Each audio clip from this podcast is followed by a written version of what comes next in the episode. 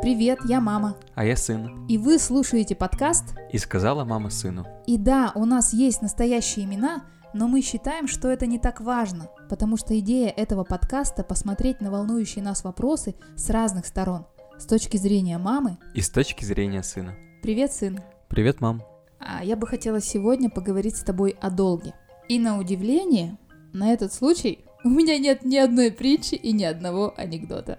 Не запаслась. не Анекдотиками. запаслась. Да, не запаслась. Но почему я хочу с тобой именно эту тему затронуть? Вчера посмотрела фильм Козловского «Чернобыль». Был специальный показ. Я сейчас не про фильм, но про ситуацию. Когда случился взрыв на Чернобыльской АЭС, я училась во втором классе. Тогда же в течение какого-то времени на ликвидацию Чернобыльской аварии посылали большое количество людей со всей России, ну, со всего Советского Союза тогда. И моего папу, твоего дедушку, тоже отправили на ликвидацию Чернобыльской аварии. Потому что во времена своей службы в армии он был солдатом-химиком. Короче, служил Понял. в химических войсках. И поэтому, как человека, разбирающегося во всех таких штуках, его вместе с несколькими мужиками с завода Лысинского отправили на ликвидацию. Я помню эту историю так. Осень, темно за окном, холодно, промозгло и слякотно. Мы жили тогда в коммуналке. У меня только родился младший брат. То есть он родился в июне. Время, наверное, было октябрь или ноябрь. То есть ему буквально несколько месяцев. Мы сидим в коммуналке на кухне. Это такой, чтобы ты понимал, open space. Да, не у каждого своя кухонька, а просто большая кухня. По углам стоят э, у каждой семьи столы и кухонные принадлежности. Мама плачет, держа моего младшего трехмесячного брата на руках. Папа, конечно, грустный. И я помню, что мы его провожаем. Вечером или в ночь он уходит. Я помню свое возмущение. Я второклассница. И я говорю, да как это может быть? Да у него же маленький ребенок. Я была очень возмущена, и в свои 10 лет я отчаянно пыталась каким-то образом повлиять на эту ситуацию. И мне казалось, что я могу.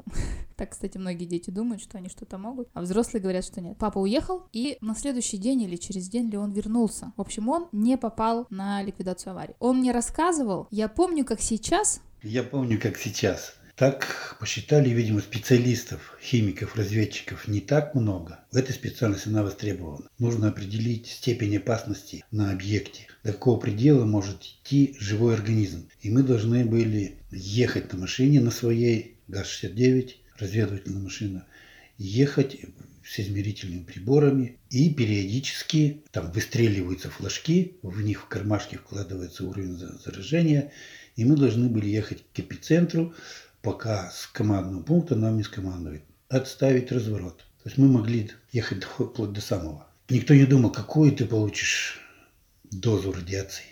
Это как бы такая профессия военная, и ты должен ее выполнить. Но а, в зависимости от э, дозы облучения, последующая жизнь может быть совсем короткая. Но это химик-разведчик, это его такая профессия.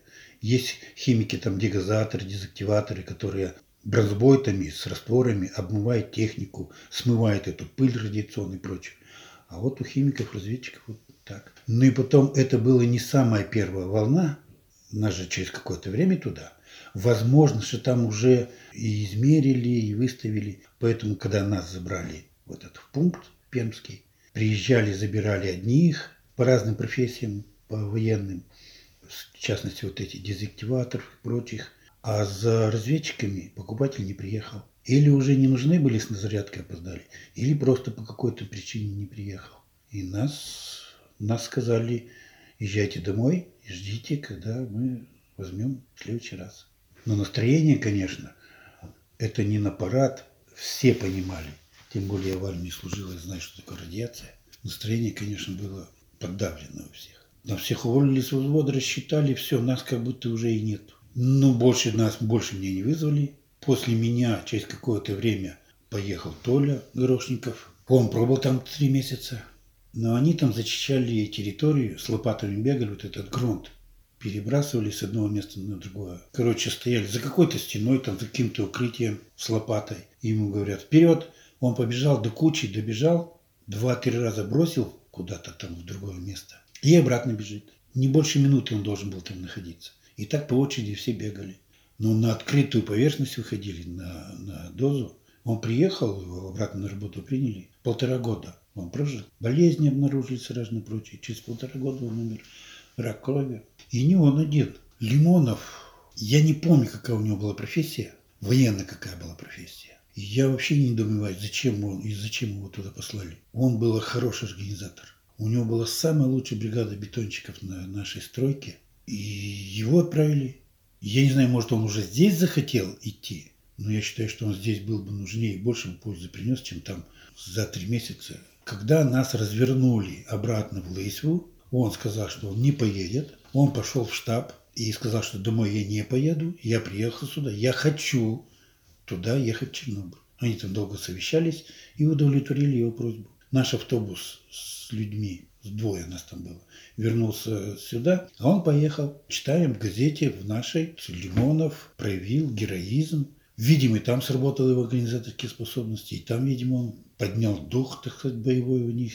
Наградили орденом. Наградили орденом, здесь в местных газетах писали, в областных газетах писали. Но тоже после такой радиации срок полтора года.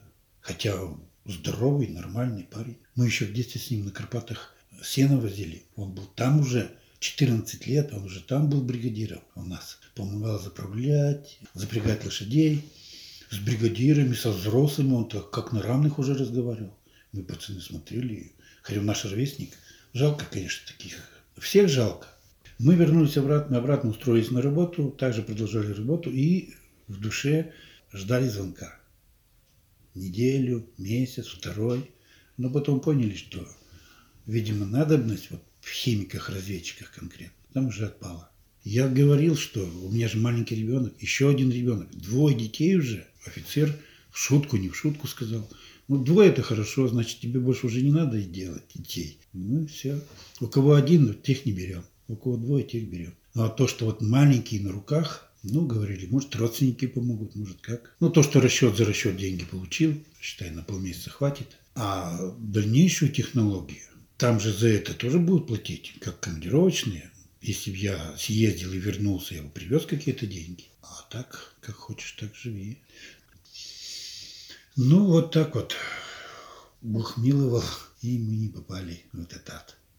Так вот, к вопросу о долге. Как ты считаешь, похвально ли это желание вот этого мужика попроситься обратно на верную, по сути, смерть? Что такого должно быть в голове у человека, чтобы иметь огромное желание пойти на очевидную смерть, хотя ты можешь не ходить? Ну, когда у тебя выбора нет, да, кинуться на амбразуру, чтобы не знаю, там, женщину с ребенком спасти, это я понимаю. А когда здесь тебя вернули, ты можешь не ехать. Что такого должно быть в голове у человека, чтобы пойти таким вот образом исполнить свой долг? Я не знаю, мне кажется, тут скорее, ну, по моему мнению, тут сыграло очень сильно вот это вот идеологическое воспитание, а, скорее всего, очень сильно повлияло. Во-вторых, возможно, ему было что защищать. Как-то вот у него это была взаимосвязь между семья, родина, вот это вот все самое лучшее. Нужно что-то сделать, чтобы это защитить. Так уже защищают, и там как бы все нормально. Ну вот Победа на нашей хотел. А стороне может, уже. орден еще один хотел, кто знает, честно. Моя позиция такая. Если ты меня спросишь, поехал ли бы я, ну, я бы не поехал. Жить хочется. И второе, не знаю, я поехал, если бы мне было бы что защищать. А меня? Да наша теперь мир радиация доберется, думаешь, нас так радиации, вон столько, ну, живем же как-то. Д- Двумя там этими дозами меньше, двумя дозами больше. Никто и не заметит ничего. Но я про то, что имеется в виду, если вот защищать родину какие-то, то и родина должна быть соответствующая, чтобы ее хотела защищать. То есть сейчас у тебя такая родина, которую тебе защищать не очень Но я бы не хотел. Если у нас какая-нибудь опять начнется война на Украине, я- и мне скажут, ну иди призывник вою, я не пойду, я дезертирую. Может, уеду в какую-нибудь Польшу, Латвию, Эстонию, куда угодно. Сейчас наш подкаст слушают товарищи ФСБшники, Майоры. майоры, капитаны, подполковники. И такие, ага, мальчик открыто признался, что он дезертирует и не будет родину нашу защищать. Ну подожди, война в Донбассе это одна история. Это вообще-то так-то не наша война. Здесь конкретно конфликт политических интересов. А люди, к сожалению, пешки в этой игре. Ну а если правда, история с захватчиками, допустим, немцы уже не придут к нам, это в моем детстве были немцы. Были хорошие, были немцы, а еще были красные и были полицаи. А сейчас можем такими категориями мыслить. Инопланетяне прилетели и нас захватывают. И что? Ты будешь родину нашу защищать? Инопланетяне тоже разные бывают.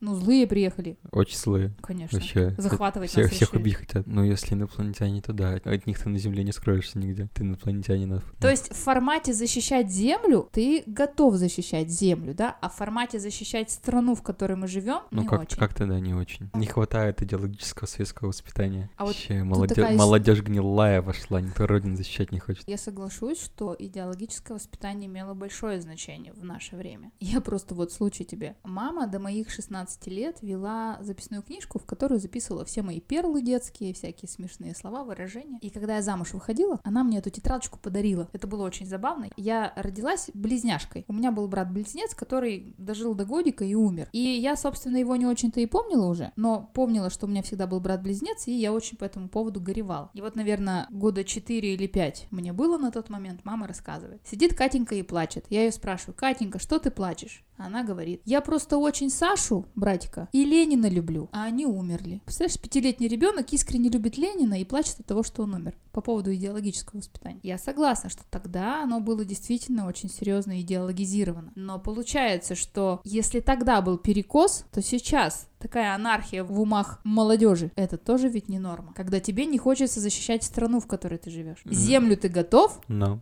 а страну не очень. ну да, мне кажется, тут палка о двух концах. Ну смотри, ты переехал в Польшу, как ты сказал, дезертировал в Польшу. Я Ага. живу в Перми. Ну. И на Пермь нападают румыны, Ага, румыны там через пол России на Допустим. первые... Ну, конечно. допустим. И ты не пойдешь защищать мать Я тебе родины. отправлю. Что ты сделаешь? Билеты тебе отправлю. Какие В билеты? Польшу. Вернемся к долгу. Получается, что долг — эта штука так-то хорошая, очень красивая, очень такая пафосная, но иногда возникает такое желание, что тебе не хочется этот долг отдавать, например, той же родине. Ну, я не знаю, вот само понятие долга мне не очень нравится. Я никого ничего не особо вроде бы не занимал, чтобы кому-то что-то быть должен. Если относиться к слову долг как долг, должен что-то отдать, это одна история, она как-то негативная. В формате долг родине это же больше такая позитивная история. Я обязан долг родине отдать в течение года. Знаешь, чем зак- заключается отдача долга в течение года? Расшаровать красиво и этот снег собирать лопатой. А еще лужи подметать метелкой. Да, и копать от, а- от заката до обеда. Хорошо, а ты хотел бы как? Пойти в армию и отдавать долг родине, прыгая с парашюта на вражескую территорию?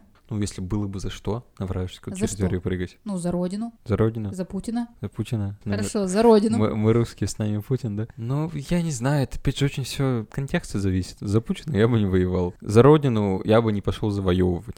Обороняться, ну там, смотря кто нападает и что ему надо вообще. Завоевывать-то я бы тебя сама не пустила. Обороняться. От, от, от румынов, Ну, от, от, от китайцев, от индусов. Все Ну, видишь, мы сейчас обсуждаем с тобой ситуацию настолько гипотетическую. Ну да. В наше мирное время, когда войны уже нет, ну вот очень много, уже люди, которые ее помнят, практически все вымерли, к несчастью, то обсуждать это достаточно тяжело. Ну, потому что мы просто этого не нюхали, даже не пробовали, категориями этими не мыслим. И поэтому у тебя даже картинка не складывается. То есть вот этого ощущения, что надо родину защищать, когда мир кругом. Согласна, что это трудно обсуждать. Но к вопросу тогда вернемся армейскому. Тебе же мальчик скоро в армии. Ну как, скоро пару годиков еще это. Ну, пару годиков, Поотдыхаю. не 20. И что ты думаешь по поводу своего долга в армии? Ты уже говорил, что долг копать от заката до забора и подметать лужи тебе не очень хочется таким образом отдавать. Прыгать на вражескую территорию, в принципе, можно, но надо понимать за что. За родину. Размытая формулировка. Сейчас, когда у тебя мирные действия, и тебе нужно просто научиться разбирать автомат, чтобы в случае чего уметь его собрать, Это прекрасно, я не хочу этому году учиться. Вот мне кажется, чтобы все было хорошо и всех все устраивало, нужно сделать армию несколько месяцев, три месяца, например. Чтобы вообще никого не обижать, можно там сделать несколько месяцев в течение там какого-то времени. Там раз в пять лет, на два месяца уезжаешь на лето, отдыхать с мужиками, с автоматами, с танками, вот с этим всем. Мне кажется, так все будут счастливы. ты себе идеализируешь армию, дружок. Да, это шутка. Я имею в виду то, что, ну, год это очень много. Это прям много. Вот, я не готов столько времени тратить. Вдруг чё? А я вот умею заправить кровать, разобрать автомат, да, и выстроиться на плацу. Как в анекдоте. Раньше же два года служили. Два года из жизни. Пипец, нафига? 75 лет ничего не происходит. Слава богу. Ну, в смысле такого глобального. Слава богу. По мелочи там, конечно, ну, как бывает. по мелочи? Просто э, не педалируется эта тема, а так много чего было за эти 75 лет. Ну, конечно. Много наших парней полегло.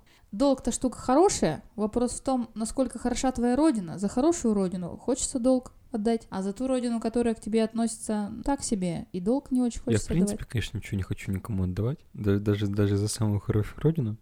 Печально, когда такие ситуации происходят. Сколько знаю, ни одна война хорошо не заканчивалась ни для кого. Вот я росла, когда про войну было очень много фильмов. И ты знаешь, да, что я не люблю фильмы про войну. Не Ну, вот два фильма у тебя есть. У меня два фильма про войну, которые я смотрю. Они сражались за родину, это классический фильм. Ну такой советский, и «Звезда» уже современный. Вот эти два фильма. Знаешь почему? Потому что в одном очень много ироний, таких шуточек, мало военных действий, мало убийств, собственно, ключевых героев. А во втором вообще почти никто не умер в «Звезде». Там на протяжении всего фильма Просто идет повествование о группе разведчиков, которые ушли там на территорию врага. Я не люблю фильмы про войну. Ни Перл Харбор, ни российские фильмы про войну, потому что там герои, которые мне нравятся, умирают несправедливо. Я так болезненно отношусь к теме справедливости, я так переживаю, мне так плохо от этого, и я не смотрю фильмы про войну. Ты вроде люблю. «Игру престолов» любила. Там каждый второй несправедливо умирает. «Игра престолов» — это вымышленная Ф- история. Фэнтези, типа. Фэнтези, да. А эта война реальная. В моем детстве очень много было фильмов про войну, и тема войны, она была близка огромному количеству населения, которое еще тогда жило. И поэтому я, наверное, больше, чем ты, хотя не настолько, как люди, которые войну пережили, понимаю, что такое война. И когда ты у меня родился, самое страшное, что я боялась, не дай бог война,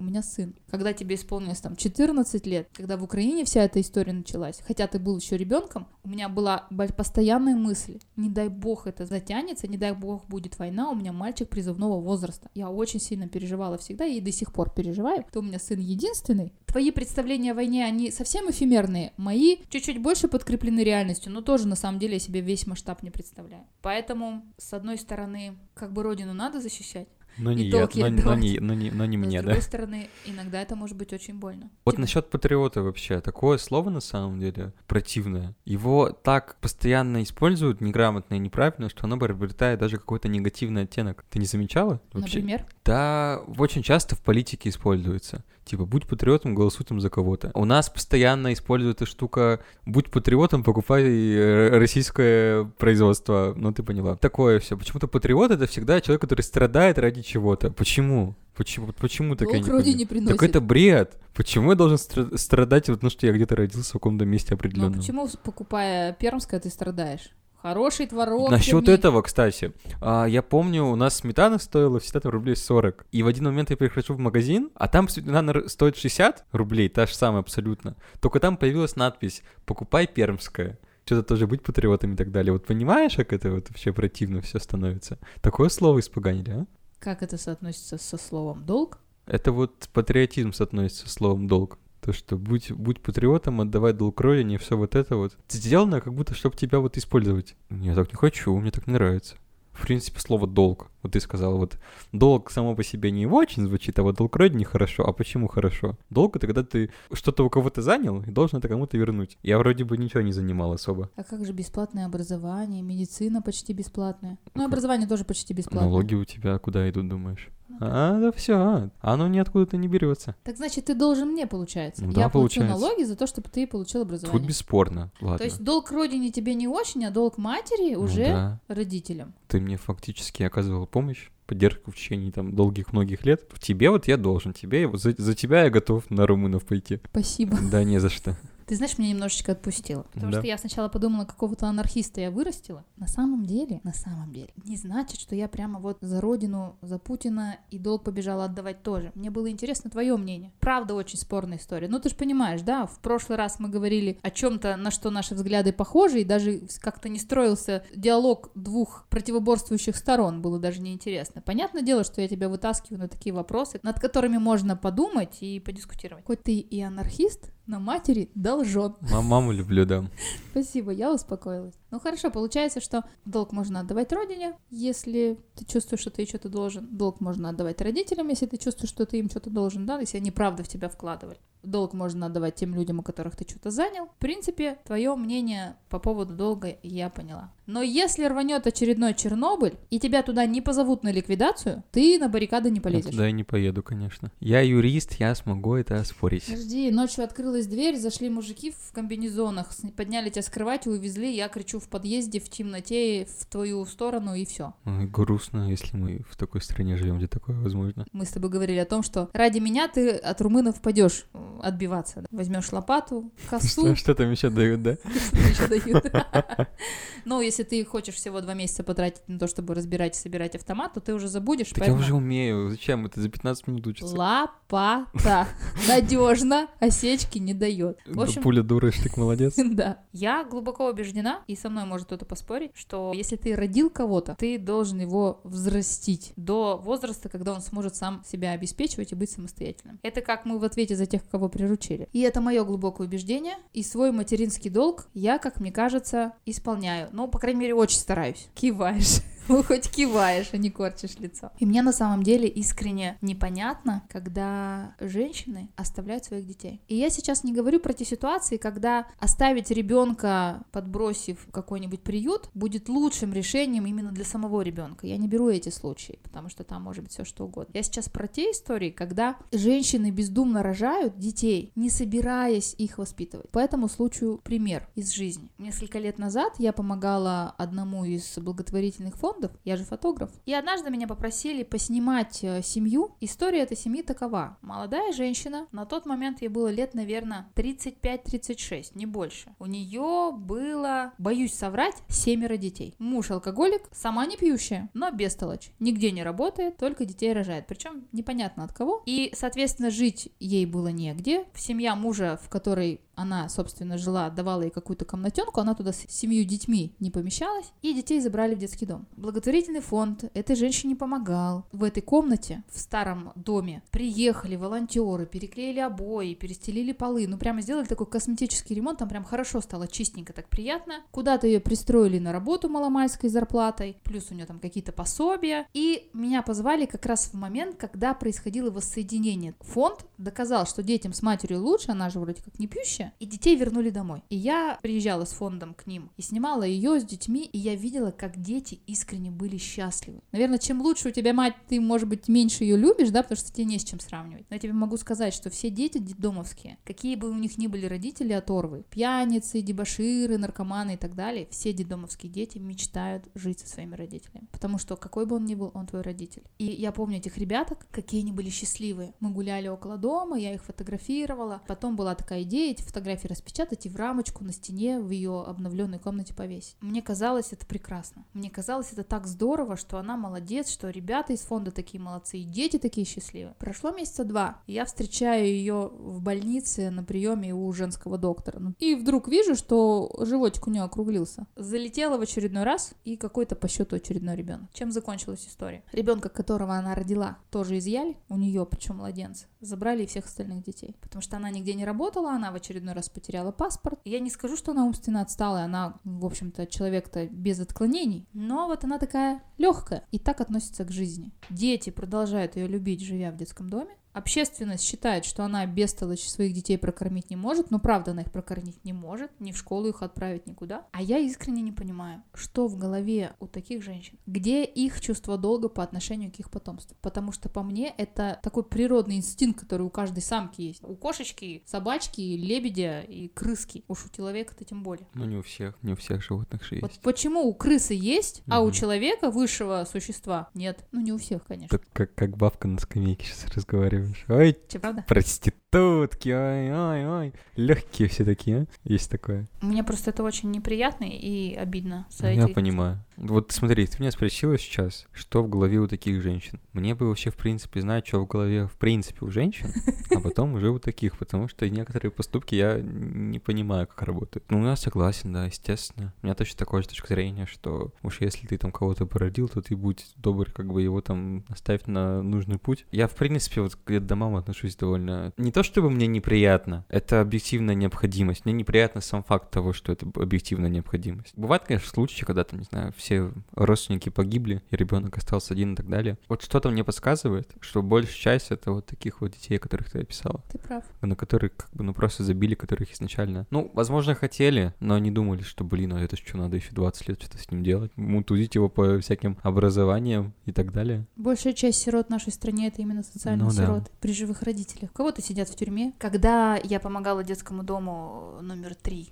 от Дед Морозем, я приезжала к ним и проводила у них занятия по фотографии. У меня там было несколько подшефных ребят, для которых я была приходящей мамой, наверное. Подожди, в смысле подшефных? Это как? Это был 14 год. У фонда Дед Морозем была программа. Они приглашали различных специалистов, спикеров для того, чтобы мы занимались с, с ребятами. Это не совсем профориентация, но это такие, условно, кружки по интересам. То есть мы это делали бесплатно, на добровольной основе, а ребята имели возможность побыть фотографами, побыть дизайнерами, музыкантами, еще попробовать это сделать, потому что у них же нет возможности ходить в такие кружки, как у простых детей с родителями. И вот мы приезжали, каждый из нас проводил такие презентации, и каждому из нас записывались ребята в кружок. И вот у меня было э, порядка 10 ребят, которые ко мне ходили регулярно в течение почти двух лет. И я помню, летом заканчивался учебный год, и на лето, соответственно, у нас был перерыв. Сидели с ними за столом, привозила какую-то еду, вкусняшки, то, что у них не бывает. Пиццу, мороженки, газировки. Вредности, да, Никита? Я-то газировки и мороженки годами не вижу. Вообще никогда меня не кормила такими штуками в детстве. Когда я разговаривала с ребятами, там несколько девочек заканчивали девятый класс. И я их спрашивала, что вы хотите делать после того, как вы закончите школу в детском доме после девятого класса, их отправляли как бы в свободное плавание. И все эти девочки говорили, я поеду, кто-то говорил в Кунгур, кто-то еще куда-то. Я так удивлялась и спрашивала, почему? Совершенно искренне. Они так на меня смотрели, так мать там сидит, понимаешь? Дети мечтали даже в этом возрасте, хотя они, может, уже лет 7-8 не видели своих родных, поехать к родителям, где они сидят, да, на зону или еще куда-то, просто повидаться. И поэтому я считаю, что родитель, если это мыслящий человек, не кукушка, не в смысле иносказательно кукушка, а прям птичка-кукушка, должны воспитывать свое потомство до победного. Пока потомство не скажет, родитель, отстань уже, я уже все воспитался, вырос, и я теперь сам себе свой собственный. Ты грешишь иногда. Вот ты воспринимаешь это именно как долг. То есть... Нет, я и подожди, долг. Подожди, подожди. Ты воспринимаешь это как долг, а мне кажется, воспринимать это как обязательство, как обязанность. Долг — это вот как раз «меня не взяли в Чернобыль что-то там чинить, я сам поеду, все сделаю, мне даже медали эти не нужны ваши, все». А обязательство — это именно просто выполнение чего-то, что как бы нужно делать. У тебя бывает такое. Позволю вот с тобой по- не согласиться. А, ты я не договорил еще. Это то. Вот. э, есть такое, у тебя бывает, не знаю, как-то клинит на какой-то вещи, и ты вот хочешь ее прям сделать, прям вот, вот я не знаю, из, из кожи вон вылезти, вот лишь бы сделать, и типа, все, мой долг исполнен, я там лучшая мама на свете, как ты там любишь говорить. Мать года. Ну да, оно самое. Позволю с тобой не согласиться. Для меня долг — это то, что непререкаемо. А обязательство — это такая штука, которую можно исполнять, а можно при каких-то условиях и не исполнять. Я тебя кормлю, я работаю, хожу на работу, денежки получаю, я тебя кормлю. Я потеряла работу, извини, сын, у меня денежек нет, я тебя не кормлю. Вот это обязательство. Я их могу исполняю, могу нет. А долг? Я сдохну, но я тебя накормлю. Я сама есть не буду, но я тебя накормлю. Это мой долг Ну, родительский. Это плохо, мне кажется. К, к детям своим я считаю, что это хорошо. Ну, мне кажется, какой-то Ну, клин все Ты понимаешь, мы же сейчас с тобой не ищем истину, мы же делимся своим мнением. Я не претендую на истину. Я допускаю, что в моей жизни тоже есть перекосы. Я человек со своей историей, воспитанием и вот этим всем. Я не говорю, что я прям просветленная личность и так далее. Нет, я делюсь своим мнением. Я считаю, что воспитать ребенка, вырастить, поставить на ноги это долг. Вот смотри в этой связи. Мужчина и женщина поженились, родили ребенка, развелись. Неважно по какой причине. И женщина остается с ребенком одна. Она его воспитывает, растит, кормит, поет, одевает и так далее. А мужчина, то есть отец этого ребенка, уходит в туман. Как ты считаешь? В данном случае позволительно или допустимо, чтобы отец не выполнял свой долг по отношению, хотя бы финансовый долг по отношению к своему ребенку? Я сейчас не про те случаи, когда Ушел за сигаретами и не вернулся. не про те случаи, когда мама категорически против и денег, и помощи там. Я про те случаи, когда мужчина сознательно уходит от этого, от ответственности. Я, короче, на эту тему читал статью. Ой, я не помню когда, но какое-то время назад. Вот это вот все поколение, это, это вот сейчас, так, возможно, не так сильно актуально. Вот это было актуально где-то в 2000-х, мне кажется, в 90-х особенно. Поколение какое? Мое? Ну Старше вот, меня, вот, младше вот меня? где-то вот в твоем районе, мне кажется. Я читал, что после войны как раз родили, ну, типа, было очень много сирот. Детей, у которых не было отцов, потому что отцы все как бы погибли на войне. И выросло целое поколение, которых, во-первых, воспитывали женщины, по большей части, и у них не было как такового примера как бы мужского. А во-вторых, ну, ну, сироты, у которых, опять же, не было нормального примера, типа, нормальной семьи. То есть, ну, огромный пласт населения просто как бы не был воспитан в нормальных семейных ценностях. У них не было там вот этого деления на маму, папу, чем занимаются, взаимоотношения между ними, бабушка, дедушка и так далее. Ну, просто не было. И они как бы не знают, что с этим делать. И они как-то вот, ну вот по течению плывут, потому что так принято. А потом, когда создают свою семью, понимают, что они, а, не знают, что делать, б, им это нафиг не надо. Они вообще другое ожидали, они не знают, как это будет на самом деле. И они решают, что им проще жить, как они раньше жили, и у них не возникает этого чувства к потомству, потому что они вот этого сами не чувствовали в детстве. Их любили, возможно, но не было такого именно нормальной семьи. Там бабушка, там, не знаю, зашивала портки, мама на работе работала, кормила вот что-то там и все.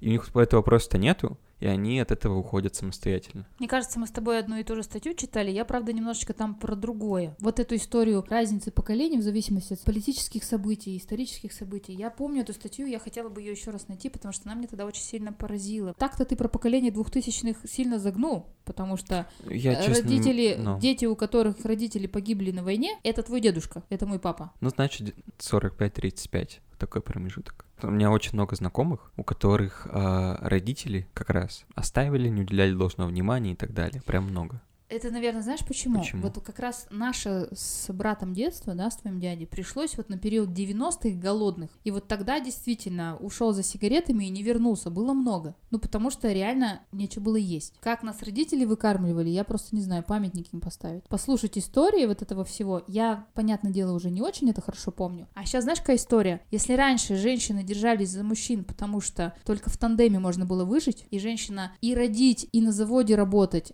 было порой сложно, то сейчас вот эта функция мужчины как кормильца вообще отпала. И сейчас тренд на то, что женщины сами по себе уже сильные и могут обеспечивать себя, и им не нужно держаться за брак только ради выживания. Поэтому сейчас достаточно большое количество разводов и таких вот гражданских браков, которые не обременены какими-то бытовыми историями, квартирами, машинами, и люди заключают просто контракт. Брачный, брачный контракт. договор? Да, брачный договор заключают, чтобы потом спокойно в случае чего разойтись и мне кажется, классная практика. Ты знаешь, да. Она немножечко странная, когда ты влюблен и выходишь замуж. Вот я, например, себя вспоминаю, да, я была влюблена, выходила замуж. О каком брачном контракте? Ну, во-первых, на тот момент у нас кроме трусов ничего не было с твоим отцом. Ну, а во-вторых, я такая думаю, да я с ним собираюсь жить до конца и умереть в один день. Ну, потому что, когда тебе 20-19 ты выходишь замуж, ты действительно так воспринимаешь реальность. Сейчас-то все, кто женится постарше, они уже относятся к этому немножко по-другому. Я поняла, да, о чем ты говоришь? Что да, действительно, тогда много было распадов семей, тот период моего детства потому что действительно было сложно. Ну, я не знаю, может, какой-то второй виток еще есть. Если вдруг, не дай бог, что, ты ж потомство свое выкормишь. Ну да. Даже если твоя женщина будет кричать, пошел прочь, видеть тебя, знать не хочу и забери свои поганые деньги, ты же найдешь способ ребенка своего подкармливать? Какой-то провокационный вопрос. Конечно, все мои вопросы провокационные. Я подсказываю, ты можешь через бабушку, то есть через меня угу. подкармливать. Я-то внука своего точно не брошу. Пирож... Пирожочками тогда будешь подкармливать. Пирож... Пирожочки буду доллары запихивать, угу, которые да, ты заработал работаешь в Польше и будешь посылать... Воюя с румынами, да? Да, и будешь посылать мне голубиной почты. Да я, конечно, надеюсь, что так не будет. Конечно. Но я такие вещи как бы не пускаю. У меня как раз есть какая-то, какая-то условная ответственность, что ли. Почему условно? Вообще есть Не, в смысле, условно имеется в виду, что вряд ли это можно ее так назвать. Скорее, это именно какое-то, не знаю, стремление, чтобы все было по-правильному, все было хорошо. Я не хочу, чтобы мне говорили как в отце, который ушел за сигаретами и не вернулся. Это тупо. Вот мы сейчас с тобой разговариваем, и я понимаю, что мне близки твои взгляды. Я должна тебе говорить, что надо сходить в армию, армия делает из парня мужика, но я не буду тебе это говорить, потому что у меня нет четкого убеждения на этот счет. Ну и потому что я считаю, что это твой выбор. Проклянут сейчас меня все бабушки Советского Союза за эти слова. Я рада, что ты, если кто на нас нападет, мать свою будешь защищать. Пусть не родину, но мать родину в лице матери. Ну, типа. И тем самым долг свой сынов не отдашь. Мне нравится твоя позиция по поводу ответственности за потомство. И это тоже долг родительский. Ну, че киваешь, скажи что-то. Ну да. Ну да. Да, я да. молодец. Я молодец, я хороший, спасибо за это вот все. Ну а слово долг все еще тебе неприятно? Мне не нравится. Я не хочу к этому долг. Долг для меня это что-то плохое. Когда это вот когда к тебе приходят, в дверь стучатся и говорят, отдай долг. Когда такой, я не отдам, я ничего не занимал.